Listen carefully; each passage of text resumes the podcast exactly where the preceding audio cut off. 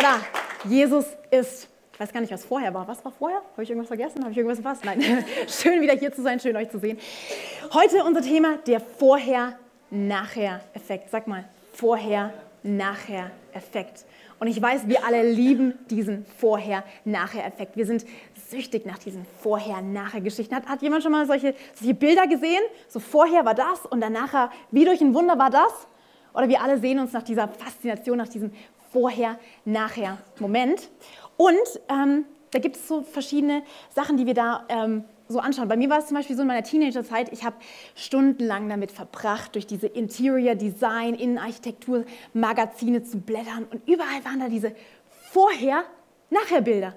Vorher sah das Haus so aus, vorher sah die Wohnung so aus und nachher, bam, wie durch ein Wunder, die schönsten, tollsten, supersten Möbel, alles frisch gestylt, vorher, nachher. Also ich finde es richtig faszinierend.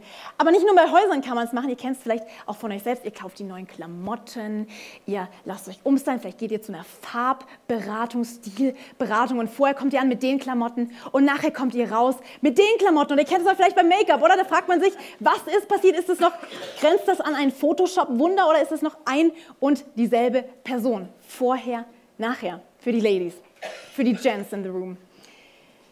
Ihr kennt das, wenn ihr vielleicht auf Instagram scrollt und ihr folgt diesen ganzen Fitness-Models und diesen Fitness-Channels und ihr scrollt da so durch die Feeds durch und ihr seht tausende von diesen Bildern. Vorher sah der Body so aus und nachher sieht der Body so aus.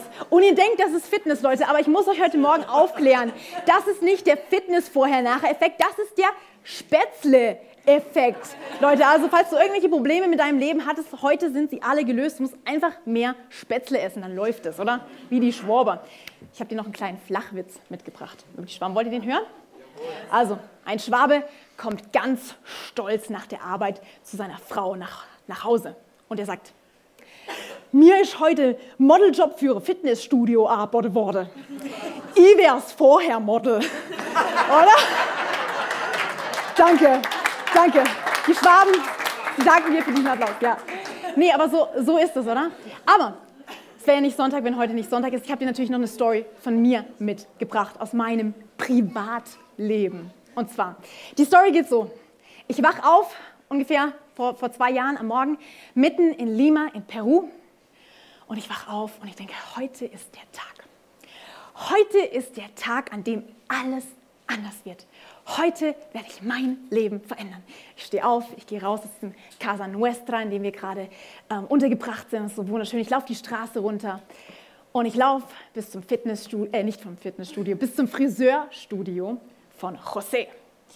Und es ist wahrscheinlich das erste und auch das letzte Mal im Leben von José, dass eine junge, blonde, bleichgesichtige Frau mit Locken reinkommt und ihn fragt, kann ich graue Haare haben? Und das war, das war mein, mein, meine Vorher-Nachher-Story. Und ähm, ich habe gedacht, ich muss irgendwas machen, bevor ich zurück nach Deutschland komme. Irgendwie müssen die doch sehen, dass ich mich irgendwie verändert habe, dass irgendwie was mit mir passiert ist. Und deswegen habe ich das gemacht. Also kleine, kleine Story von mir. Aber ihr müsst nicht zu mir schauen. Ich meine, wir müssen uns nur hier umschauen in diesem Raum.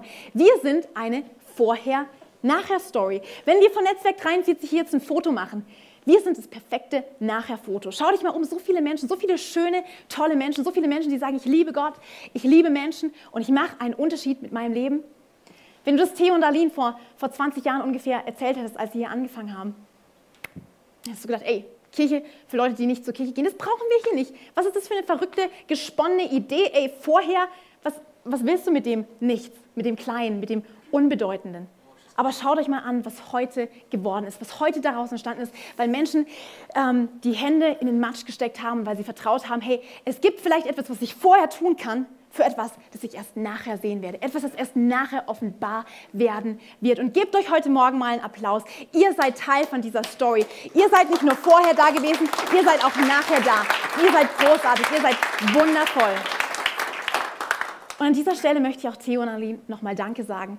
Einfach, dass Sie, oder genauso ein Danke auch an euch, dass, dass ich heute hier stehen darf, ist für mich nicht normal. Das ist für mich ein Vorrecht und es ist eine Ehre und ich schätze es sehr, dass Leute in mir Dinge vorher schon gesehen haben, vorher schon sehen, die vielleicht jetzt noch gar nicht sichtbar sind, die vielleicht erst in zehn Jahren oder in fünf Jahren sich offenbaren werden. Und dafür danke ich euch, dafür danke ich Theo und Aline, dafür danke ich meinen Eltern, dass sie uns diese Möglichkeit geben, dass wir vorher schon etwas glauben können, was nachher vielleicht erst passieren wird. Weil wir alle hängen in diesem Vorher-Nachher drin. Wir hätten gerne vorher schon das, was wir nachher wollen. Aber irgendwie ist da ein bisschen was dazwischen. Und genauso ist es auch mit Jesus in seinem Leben. Da gibt es ein Vorher. Es gibt ein Vorher, bevor ähm, die, die Zeit ist, in der wir Jesus kennen, ähm, wo er die Dinge tut, die wir alle kennen, von den Stories, von denen wir alle schon gehört haben, da gibt es noch ein Vorher. Und deswegen wollen wir in diesen Vorher-Nachher-Effekt mal in Jesus Leben eintauchen. Das Evangelium von Markus wird dabei so unser Tourguide, unser Reiseleiter sein. Also Markus hat es richtig drauf. Lass uns mal reinschauen, was Markus denn so sagt. Die Story beginnt mit, diesen, mit den folgenden Worten. Es begann, wie es im Buch des Propheten Jesaja angekündigt wurde. Siehe, ich sende meinen Boten vor deinem Angesicht her, der deinen Weg vorbereiten wird. Sag mal mit mir vor, vorbereiten. Okay. Die Stimme eines Rufenden in der Wüste bereitet den Weg des Herrn vor. vor. Macht seine Pfade gerade. Genau, ich glaube, ihr seid noch nicht so ganz wach, oder? Aber macht nichts. Also, Markus, er schreibt dieses Evangelium und ich finde es extrem interessant, dass er nicht damit anfängt, wie Jesus geboren wurde. Ich meine, er schmeißt uns direkt in die Geschichte rein. Er macht nicht noch so eine mega lange Einleitung und dann erklärt er uns noch dies und noch das, sondern Markus, er schreibt wie mit einem Pinsel. Er malt uns dieses Bild von Jesus, das wir noch gar nicht so genau kennen, wo wir gar nicht genau so wissen, wie es hingeht. Und Theologen sagen, äh, Markus ist nicht nur das kürzeste Evangelium, das hast du vielleicht schon selber gemerkt, nur, nur 16 knappe Kapitel über eine Lebensgeschichte, sondern es ist auch das älteste Evangelium. Und Markus, er hat so einen, so einen Style beim Schreiben, er schreibt so ein bisschen wie so ein Action-Thriller, die Regisseur seinen Film dirigieren würden, weil es gibt eine Handlung, folgt auf die nächste Handlung, folgt auf die nächste und Cut, Cut, Cut und Szenenwechsel einer nach dem anderen. Und Markus Lieblingswort, werdet ihr vielleicht nachher noch merken, ist das Wort plötzlich, sofort, sogleich. Das heißt, dieses Evangelium transportiert fast schon so eine gewisse Atemlosigkeit. Aber es nimmt uns mit in diese Geschichte von Jesus, wie es vorher war, bevor er bekannt war, bevor er dieser Jesus war, den wir alle kennen. Und dann geht es weiter. In jener Zeit kam Jesus aus Nazareth das in der Provinz Galiläa liegt. Vorher war die Vorbereitung, dann kommt Jesus aus Galiläa. Okay, Britti, was, was willst du mir jetzt damit sagen? Das ist eine Namensbeschreibung. Jesus kommt aus Nazareth, Jesus kommt aus Galiläa. Was, was soll ich jetzt damit? Was soll ich mit damit jetzt anfangen? In der Tat, Nazareth bedeutet dir vielleicht so viel wie mir, nämlich Gar nichts. Du hast keine Ahnung, was Nazareth ist. Macht nichts. Die Leute damals hatten auch keine Ahnung, was es ist, weil Nazareth war weniger als nichts. Nazareth war nicht so besonders toll. Und ich weiß nicht, wo du aufgewachsen bist, aber ich bin aufgewachsen in einem Ort, der bekannt ist für seinen kulturellen Reichtum und seinen weitreichenden Einfluss, vor allem in der Fastnachtszeit. Nein, vielleicht kommst du aus so einem Ort wie Nazareth. Ein Ort ohne Namen, mit Leuten ohne Namen. Ein Ort, wo, wo einfach halt egal ist, was da passiert. Aber Jesus kommt aus Nazareth. Markus schreibt es, dass Jesus aus Nazareth kommt. Und wisst ihr, was die Leute früher über Nazareth ge ge gesagt haben? Vielleicht hat dein Dorf irgendwie so ein Ding, was sie über dein Dorf erzählen. Wisst ihr, was sie über Nazareth gesagt haben? Sie haben gesagt, was kann schon Gutes aus Nazareth kommen? Was können wir schon von Nazareth erwarten? Nichts können wir erwarten. Aber wisst ihr, was Markus schreibt? Jesus kam aus Nazareth. Und vielleicht bist du heute Morgen hier und du fühlst dich, als wärst du mitten in Nazareth. Du fühlst dich, als bist du einer von den Leuten ohne Namen in dem Dorf ohne Namen, was niemand kennt, was allen egal ist. Du fühlst dich, als wärst du nichts wert. Und du fragst dich das, was alle Menschen, die aus Nazareth kommen, sich fragen, nämlich was soll schon Gutes aus Nazareth kommen? Was kann schon Gutes aus meinem Leben werden? Was kann schon Gutes aus dieser Lebensphase, in der ich gerade drinstecke und aus der ich unbedingt raus möchte? Was kann aus dieser Lebensphase schon aus mir werden? Du fragst dich, was kann schon Gutes aus dieser Scheidung kommen? Was kann schon Gutes aus diesen Eheproblemen kommen? Was kann schon Gutes aus diesen Teenagerjahren kommen? Was kann schon Gutes aus der Depression kommen, aus der Hoffnungslosigkeit, aus der Angst, aus der Einsamkeit, die dich gerade von innen ausfrisst, auffrisst? Was kann, was kann schon Gutes aus meinem Single-Leben kommen? Was kann schon Gutes aus der Schule kommen? Was kann schon Gutes kommen aus der Season, in der ich im Moment gerade drin stecke. Aber wisst ihr was? Was kann schon Gutes aus Nazareth kommen? Jesus kam aus Nazareth. Come on. Jesus kam aus Nazareth. Jesus kam aus Nazareth. Und deswegen liebe ich Gott. Deswegen liebe ich Gott. Weil er nimmt die unerwartetsten, die unwahrscheinlichsten, die unbedeutendsten Orte und er schreibt damit die unglaublichsten Geschichten. Come on. Gott kann an den unerwartetsten Orten die unglaublichsten Geschichten schreiben. Aus kleinen Orten können große Dinge entstehen. Aus deiner Sackgasse kann ein Neuanfang werden. Gott sieht dich schon vorher. Gott liebt dich schon vorher. Gott glaubt schon vorher an dich. Und er sieht, was aus deinem Leben noch werden kann. Er kann dort, wo du jetzt gerade stehst, vielleicht denkst du, ich bin Teenager, mir ist, mir, mir ist eh nicht viel los. Die Leute, die interessieren sich für mich, meine Eltern interessieren sich nicht groß für mich in der Schule. Äh, bin ich halt so mehr recht als schlecht irgendwie dabei und bin jetzt nicht in der In-Click oder sowas. Jesus sieht dich und Gott sieht dich und er kann mit dir die unglaublichsten Geschichten schreiben, an dem Ort, an dem du jetzt gerade bist, in dieser Zeit der Vorbereitung. Weil Jesus war in dieser Zeit der Vorbereitung. Ganz ehrlich, Leute, ich glaube, ich glaub, dass Jesus wusste, wer er war. Das musste er nicht, nicht mal so über die Jahre lernen, so wie wir halt dann irgendwann mit, mit Anfang 30 sagt man, okay, ich habe dieses Leben mal so ein bisschen durchgecheckt und ich weiß so ungefähr, wer ich bin, was mich ausmacht und meine Eigenschaften. Ich glaube, Jesus wusste das alles schon. Und trotzdem bringt ihn Gott an diesen Ort Nazareth, an diesen Ort im Verborgenen, an, diese, an diesen dunklen, vergessenen Ort, weil es eine Zeit der Vorbereitung für Jesus ist.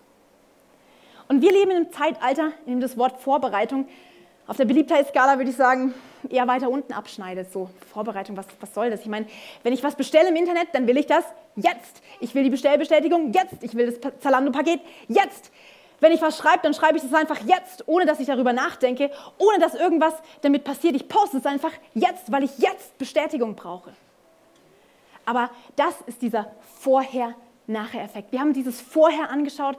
Ich glaube, Gott, wenn er was Großes mit dir vorhat, er kann sich leisten, dass er dich im Verborgenen formt.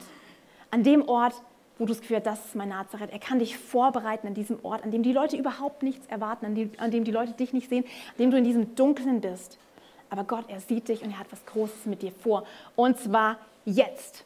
Und das ist der zweite Punkt. Wir haben diesen Vorher-Moment, wir haben diese Vorbereitung, aber dann haben wir auch jetzt, weil irgendwie müssen wir jetzt von vorher nach nachher kommen, oder? Und dazwischen ist jetzt. Und Markus schreibt ähm, dort weiter, wenn wir, wenn wir uns den Text noch weiter anschauen, dann geht es weiter. Als Jesus nach der Taufe aus, aus dem Wasser stieg, sah er, wie der Himmel aufriss und der Geist Gottes wie eine Taube auf ihn herabkam. Gleichzeitig, sag mal gleichzeitig, so, so ähnlich wie jetzt, sprach eine Stimme vom Himmel, du bist mein geliebter Sohn, an dir habe ich Wohlgefallen gefunden. Wow, was für Worte. Du bist mein geliebter Sohn an dir habe ich Wohlgefallen gefunden. Und Gott bestätigt Jesus in diesem Moment. Es ist die ultimative Bestätigung, das ultimative Angenommensein. Gott sagt, hey, that's my boy, das ist mein Sohn.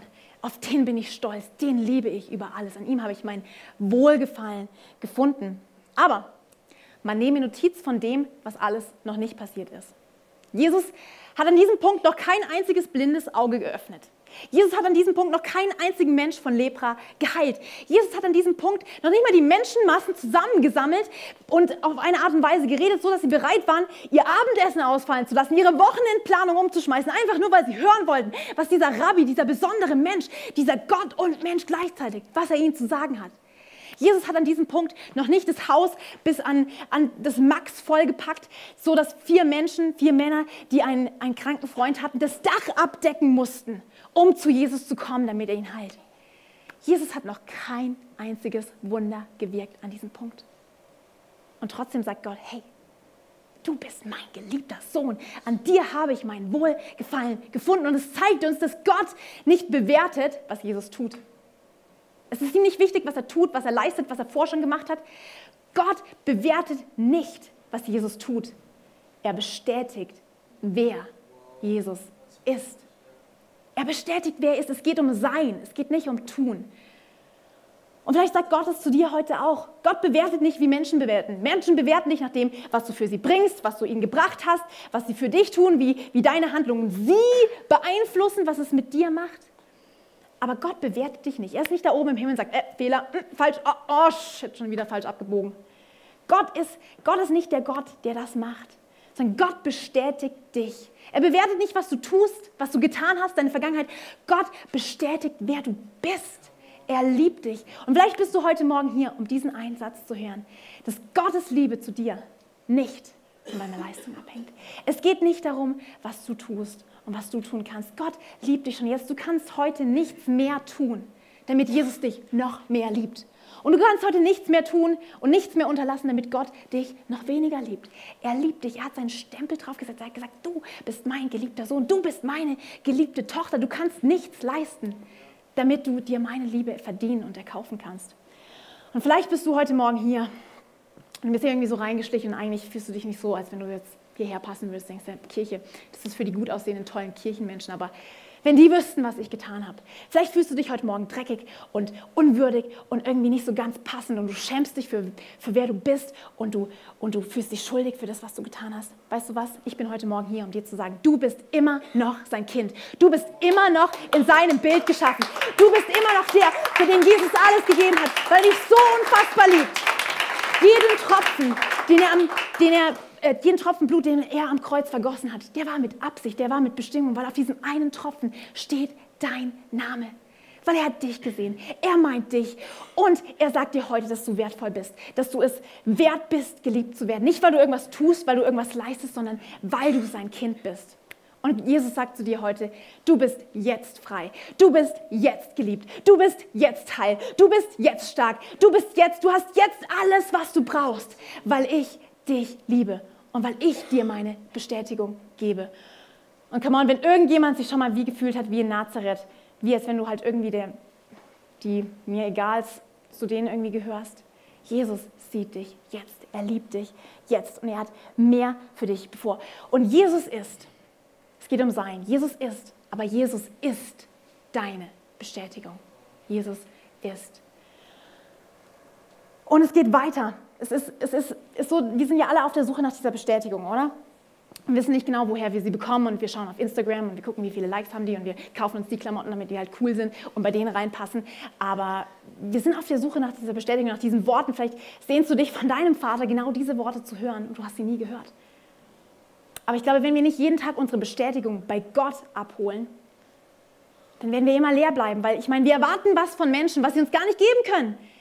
Wenn ich von jemandem erwarte, dass, dass die Person mich liebt, dass die Person mich meint, wenn sie nicht mal sich selber lieben kann, dann setze ich Erwartungen an, die ich selber auch gar nicht halten kann. Zu sagen, hey Gott, ich hole meine Bestätigung bei dir. Ich hole sie nicht bei der Leistung, ich hole sie nicht bei den anderen, ich hole sie bei dir. Und ähm, jetzt kommt dieser Twist. Jetzt kommt dieser Twist mit diesem Vorher, Jetzt und Nachher.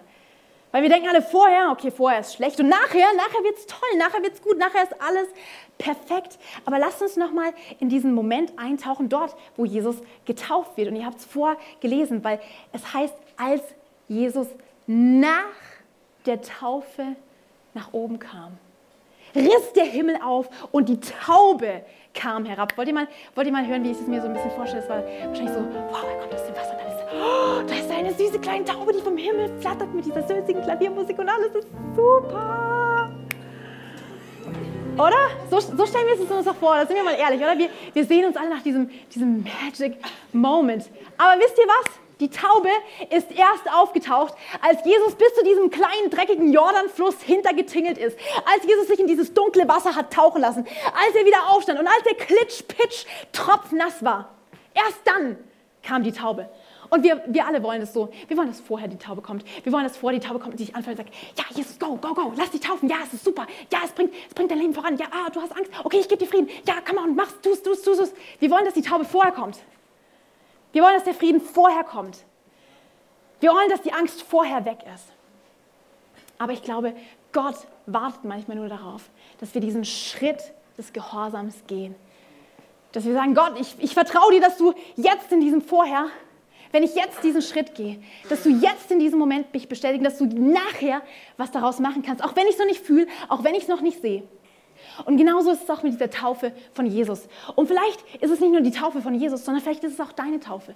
Vielleicht hast du noch nie diesen Schritt gewagt. Und falls du möchtest, am 31. März in diesem Monat ist die Gelegenheit dazu. Wir haben wieder eine Taufe. Vielleicht ist es der Moment, wo du Gott sagst, Gott, ich habe Angst.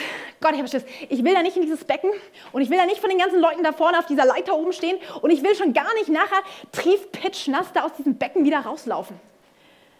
Aber Gott, ich glaube dir, dass du vorher für mein Leben schon was bereit hast, dass du mich vorher liebst und dass du nachher in meinem Leben was verändern willst. Und wenn du diesen Vorher-Nachher-Effekt dieser Taufe noch nicht erlebt hast, wenn du noch nicht gehört hast, diese Worte, die Gott über dir ausspricht, du bist meine geliebte Tochter, du bist mein geliebter Sohn, Wenn du darauf wartest, dass du diesen Frieden endlich mal spürst in deinem Herzen, dass die Gedanken aufhören zu kreisen und dass dein Leben endlich mal aufhört, nur von einem Problem zum nächsten zu stolpern. Wenn du das willst, vielleicht ist es für dich dran, dass du diesen Schritt gehst, dass du nachher diese Kontaktkarte ausführst, dass du ein Kreuzchen machst, dass du sagst, ja, ich bin, ich bin fertig, ich bin ready für diesen Vorher-Nachher-Effekt. Ich brauche diese Lebensveränderung. Oder vielleicht bist du heute hier und du, du fühlst dich eigentlich einsam, du fühlst dich irgendwie leer und du hast das Gefühl, wenn ich doch bloß Freunde hätte, die, die haben mich damals verlassen und der, der hat mich damals ignoriert. Und jetzt bin ich alleine hier und bist irgendwie enttäuscht von dem, was Menschen dir getan haben. Du sehnst dich nach diesen Freunden, von denen dir das Netzwerk 43 verspricht, dass du mit ihnen die Höhen und Tiefen deines Lebens teilen kannst und du denkst so, ja, ja, schön, süß, toll, nett. Aber ich glaube das wirklich, wenn du Teil wirst von einer Kleingruppe, wenn du Teil wirst schon vorher, bevor du denkst, ah, was soll ich denn da schon draus erwarten, wenn du Teil wirst vorher, bevor du denkst, ja, werden die mich mögen und passe ich da irgendwie rein, wenn du Teil wirst vorher. Und vielleicht bist du bereit, sogar diesen Schritt zu gehen, deiner Kleingruppe zu sagen, hey, vorher schon zu erzählen, diese Story, von der du weißt, die frisst dich von innen auf, diese eine Gewohnheit, die dich runtermacht dieses eine Ding, was du dir immer anschaust, dieses eine, diesen einen Streit, den du einfach immer wieder hast. Du schämst dich so sehr dafür, du hast das Gefühl, ich bin die einzige Person auf der ganzen Welt, die gegen dieses Ding hier kämpft. Und sicherlich nicht werde ich so blöd sein, den anderen davon zu erzählen. Aber zu überlegen, hey, wenn ich das vorher mache, obwohl ich es vielleicht nicht fühle, wenn ich vorher mein Leben öffne, Vielleicht kann dann jetzt was passieren, nachher was passieren. Vielleicht kann Gott wirklich dir diese Freunde schenken, mit denen du durch die Höhen und Tiefen des Lebens gehst, indem du Freiheit erlebst. Gott will das für dich, dass du Freiheit erlebst. Aber diese Freiheit kommt nicht nachher. Diese Freiheit kommt, wenn du vorher deinen nächsten Schritt gehst. Einen nächsten Schritt und noch einen nächsten Schritt. Immer wieder kleine nächste Schritte. Oder vielleicht hast du es vorher vom Mensch gehört, vom Osterfestival. Und du denkst, ich hätte gerne vorher die Garantie, dass es auch wirklich gut wird, dass die Show auch wirklich passt. Weil wenn ich meine Freunde einlade, dann will ich wissen, dass es vorher gut ist. Dass Karfreitag vorher gut wird, dass Ostern vorher gut wird. Aber du weißt es erst nachher. Wir hängen in diesem Vorher und Nachher. Wir hätten gerne jetzt schon das Nachher. Aber weißt du, was du dieses Jahr tun kannst?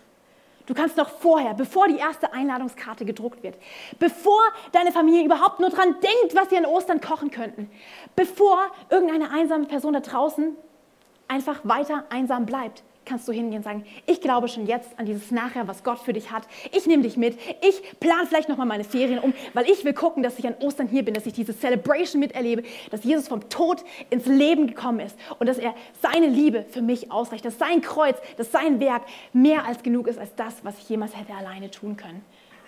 Und vielleicht ist es für dich dran, vorher schon jemanden einzuladen, vorher für jemanden zu beten, vorher für jemanden zu kochen, vorher jemand ein Geschenk vorbeizubringen, auch wenn es nachher erst Realität wird. Wir sind mitten in diesem Vorher-Nachher-Ding. Und ich sage dir heute Morgen, warte nicht drauf, bis es dir jemand sagt. Warte nicht drauf, bis die anderen dich endlich verstehen. Warte nicht drauf, diesen Schritt zu gehen, wenn du weißt, dass er für dich dran ist. Und ich will dir heute Morgen Mut machen, wenn du diesen Vorher-Nachher-Effekt willst, dann, dann lass dich auf diesen Jesus ein. Lass dich auf diesen Jesus ein, der deine Bestätigung ist im Jetzt. So, was machen wir jetzt? Wir hatten vorher, wir hatten jetzt was passiert mit nachher? Wir alle denken nachher, nachher kommt die Party, nachher kommt der Schokokuchen, nachher kommt all diese Dinge, von denen Gott mir versprochen hat, dass er mir sie schenken will. Nachher kommt die Versuchung. Und jetzt denkst du so, what? Pretty? Das mit dem Vorher-Nachher-Effekt, das geht gerade irgendwie nicht so auf. Merkst du das? Und ich will mit dir nochmal eintauchen in die Geschichte von Jesus, wie es weitergeht. Und Markus schreibt, und sogleich und sogleich führte der Geist Gottes Jesus in die Wüste. Sag mal sogleich. Sogleich, ist sowas wie jetzt, sofort, plötzlich. Dort war er 40 Tage lang den Versuchungen des Satans ausgesetzt. Er lebte unter den wilden Tieren und die Engel Gottes sorgten für ihn. Moment mal, Britty, Du hast doch gerade gesagt, die Taube, die kam vom Himmel und die Taube hat ihm doch gesagt, diese Stimme vom Himmel kam und hat ihm gesagt, du bist mein geliebter Sohn, an die ich mein Wohlgefallen gefunden habe. Wie kann es jetzt sein, dass diese selbe Taube, dieser selbe Heilige Geist dafür steht, dieses Symbol der Taube, dieses Bild der Taube, dass er Jesus so gleich in die Wüste schickt? Was ist das für eine Taube? Come on, die, auf die Taube habe ich ehrlich gesagt keinen Bock. Die Taube mag ich nicht. Gib mir noch mal die andere Taube. Gib mir noch mal die schöne Taube, die. Ja, ja, die, Taube will ich. Die Taube hätte ich gerne. Ja, ist alles gut, oder? wundervoll. Die Taube hätte ich gerne. Aber Gott nimmt Jesus mit mitten in die Wüste sogleich. Das heißt sofort, Markus lässt Jesus nicht mal Zeit, mit der Taube abzuhängen, noch ein Selfie mit der Taube zu machen, eine gute Zeit zu haben mit der Taube, mit der Taube ein bisschen Party zu, zu haben. Nein, sogleich schickt sie ihn in die Wüste. Unfassbar. Und ich habe diesen Punkt heute Morgen mit eingebaut. Du denkst vielleicht vorher, nachher, was, warum kommt nachher die Versuchung? Ich check's nicht ganz. Vielleicht bist du heute nicht an einem Ort der Bestätigung. Vielleicht fühlst du dich heute nicht so super angenommen und so super geliebt und so super stark. Vielleicht geht es dir wie vielen von uns hier im Raum, dass wir diese Versuchung haben, wo wir merken, wir werden versucht. Und was ist die große Versuchung in der Wüste? Was ist diese große Lesson aus der Wüste? Warum führt, führt, führt Jesus ähm, in die, äh, warum führt der Heilige Geist Jesus in die Wüste? Das ist eigentlich ein bisschen widersprüchlich, oder? Wir kennen es doch alle. Vater unser im Himmel. Geheiligt werde dein Name, dein Reich komme, dein Wille geschehe, wie im Himmel so auf Erden. Unser tägliches Brot gib uns heute und vergib uns unseren Schuldigen, wie auch wir vergeben unseren Schuldigern und führe uns nicht in Versuchung, sondern erlöse uns von dem Bösen. Wie kann es sein, dass die gleiche Taube uns in die Versuchung reinführt, gegen die wir beten sollen? Das macht doch erstmal überhaupt keinen Sinn. Aber Gott sagt, hey, das, was ich dir im Wasser gezeigt habe, ich will testen, kannst du es immer noch glauben, wenn du in der Wüste bist. Die Stimme, die du gehört hast, du bist mein geliebter Sohn, als du aus diesem Wasser in der Taufe hochgekommen bist. Du hast gehört, wie Jesus, wie Gott dein Leben bestätigt. Mit Jesus ist es nicht vorher und nachher ist alles easy und nachher ist alles toll und schön und friedlich und super süß, sondern nachher führt Gott vielleicht, äh, nimmt Gott dich vielleicht mit in diese Wüste, in diese Trockenheit, in dieser Zeit in deinem Leben, wo du nicht genau weißt, wo ist oben und unten und was soll ich jetzt eigentlich machen. Und ich glaube, die größte Versuchung, die wir als Menschen erleben, ist, dass wir unsere Bestätigung uns selbst beweisen müssen. Oder sind wir mal ehrlich, wir alle rennen doch irgendwie rum und wir hören diese Stimmen, die, die uns sagen, beweis es. Vielleicht ist dein Vater, der dich nie wirklich gesehen hat, als wer du bist. Und du hörst innerlich diese Worte so wie, beweis es. Schaff noch mehr. Reiß dich noch mehr zusammen. Beweis es. Zeig ihnen, dass du toll bist. Zeig ihnen, dass du alle anderen in den Schatten stellen kannst. Zeig ihnen, dass du besser bist als sie. Beweis es, beweis es, tu es, leiste mehr. Und ich glaube, das ist die große, größte Versuchung, die wir als Menschen ähm, erleben können. Zu sehen, hey, ich hole meine Bestätigung irgendwo da draußen. Aber ich hole sie nicht bei Gott. Und ich glaube, wer Gottes Bestätigung empfängt, der braucht sich und anderen nichts zu beweisen. Sag's mal zu dir, ich, ich muss mir nichts beweisen. Ja, come on, ihr könnt, ihr könnt dafür klatschen für diesen Punkt. Wer Gottes Bestätigung empfängt, braucht sich und anderen nichts zu beweisen. Und du bist vielleicht mittendrin und du denkst, das ist doch der liebe Gott. Der muss mich doch vor den Sachen schützen. Der muss mich doch vor dieser Wüste schützen. Vor all diesen Erfahrungen, die so schlecht sind und die mir so wehtun. Aber ich glaube, Gott traut uns das manchmal zu, dass wir durch diese Erfahrung auch geformt werden, dass wir durch diese Trockenheit, durch diese Wüste erleben, dass Gottes Bestätigung immer noch jetzt mit uns ist. Wir müssen nicht wie Jesus, ähm, wo der Teufel ihn sozusagen versucht hat und gesagt hat, hey, Jesus, wenn du es bist, wenn du der Sohn Gottes bist, dann zeig's mir, beweis es, beweis es, spring vom Tempel runter, mach aus diesem Stein Brot. Jesus, zeig's mir. Und ich glaube, diese Stimmen sind in unserem Inneren immer noch aktiv. Wir haben das Gefühl, wir müssen irgendjemand auf dieser Welt irgendwas beweisen. Aber wer Gottes Bestätigung empfängt, der braucht sich und anderen gar nichts zu beweisen, weil du bist schon. Du bist. Jesus ist. Du bist. Es geht um Sein und nicht um Tun, diesen Vorher-Nachher-Effekt. Und der Schlüssel ist, was, was, schon, was, soll schon Gutes aus Nazareth kommen? Jesus kam aus Nazareth. Er kann aus deinem Vorher, kann er ein Nachher machen, von dem du dir nicht mal hättest träumen lassen, dass es möglich ist. Aber er hat mehr für dich. Und er bittet dich, hey, zweifle nicht in der Wüste an dem, was du im Wasser gehört hast. Vielleicht hast du das Gefühl, ich bin gerade 40 Tage in der Wüste unterwegs. Oder, I don't know, ich meine, es steht geschrieben, also Markus verliert nicht mehr als zwei läppische Sätze darüber, dass Jesus 40 Tage lang ohne Essen in der Wüste ist. Come on. Leute, wenn ich 40 Tage mal fasten würde, also gegebenenfalls ich schaffe das überhaupt, wenn ich 40 Tage in der Wüste leben würde mit den wilden Tieren, wisst ihr was, Leute, wenn ich nach diesen 40 Tagen zurückkommen würde, ich würde einen Triumphzug feiern, ich würde ein Buch darüber schreiben, ich würde euch jedes einzelne Detail von jeder einzelnen Schmerzerfahrung ausbreiten und sagen, und da, da war das und da habe ich mich so und so gefühlt und es war so hart und es war so krass und, und, und, und, und, und, und. Jesus und Markus, die können sich leisten, zwei Sätze darüber zu verlieren. Und so oft ist es in meinem Leben so. Ich breite manchmal die Nuancen und die Facetten von all den Problemen und all dem Stress, den ich habe, so umfänglich aus, dass ich vergesse, dass ich einen Gott habe, der größer ist als all das. Dass ich einen Gott habe, den ich von vorher loben kann. Selbst wenn ich noch nicht fühle, selbst wenn ich noch nichts sehe, selbst wenn alles noch um mich herum dunkel ist, kann ich schon jetzt diesen Schritt gehen, weil ich weiß, wenn ich Gottes Bestätigung habe, dann kann es mir auch egal sein, was die anderen über mich sagen.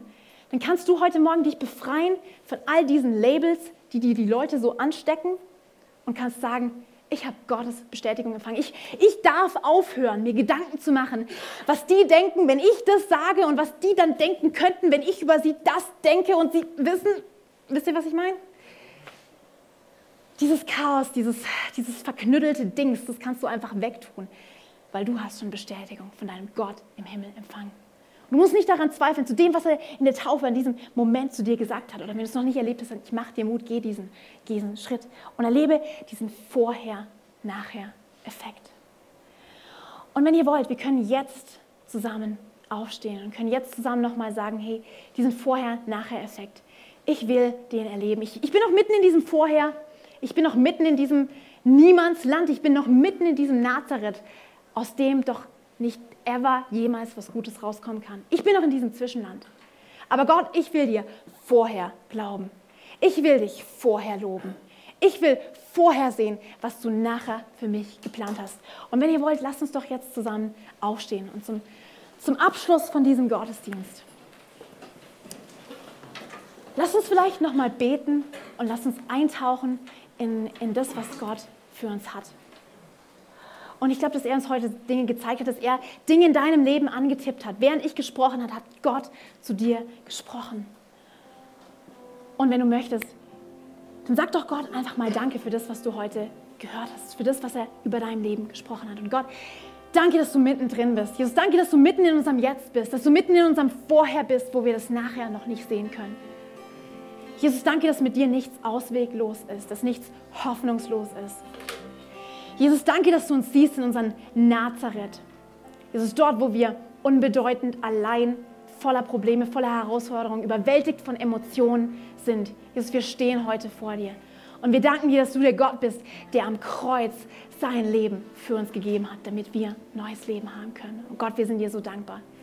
Jesus, danke, dass du für jeden einzelnen Mensch hier in diesem Raum, auf dieser Erde, auf diesem Planeten einen Plan hast dass du uns Zukunft schenken willst und Hoffnung, dass du einen Plan hast zum Guten und nicht zum Schlechten. Gott, danke, dass du uns diesen Vorher-Nachher-Effekt machen kannst, dass du uns verwandeln kannst, dass wir dir immer ähnlicher werden, dass wir immer mehr so sind, wie Jesus ist. Und vielleicht bist du heute Morgen hier und hast schon lange gewartet auf einen Augenblick wie jetzt.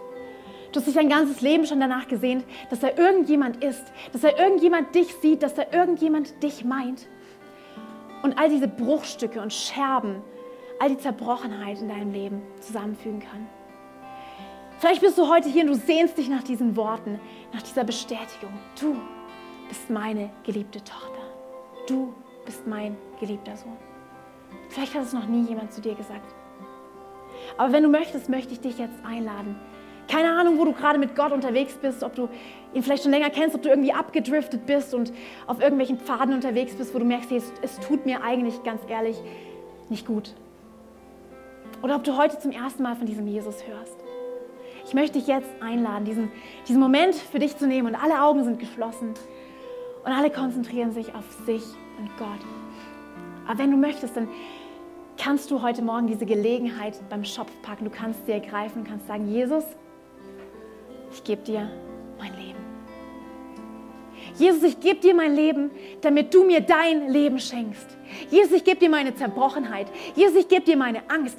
Jesus, ich gebe dir meine Krankheit. Jesus, ich gebe dir meine, meine Schuldgefühle, meine Scham. Jesus, ich gebe dir all das dort, wo ich mich selber nicht mehr leiden kann, wo ich genug von mir und von anderen habe. Gott, ich, ich gebe es dir.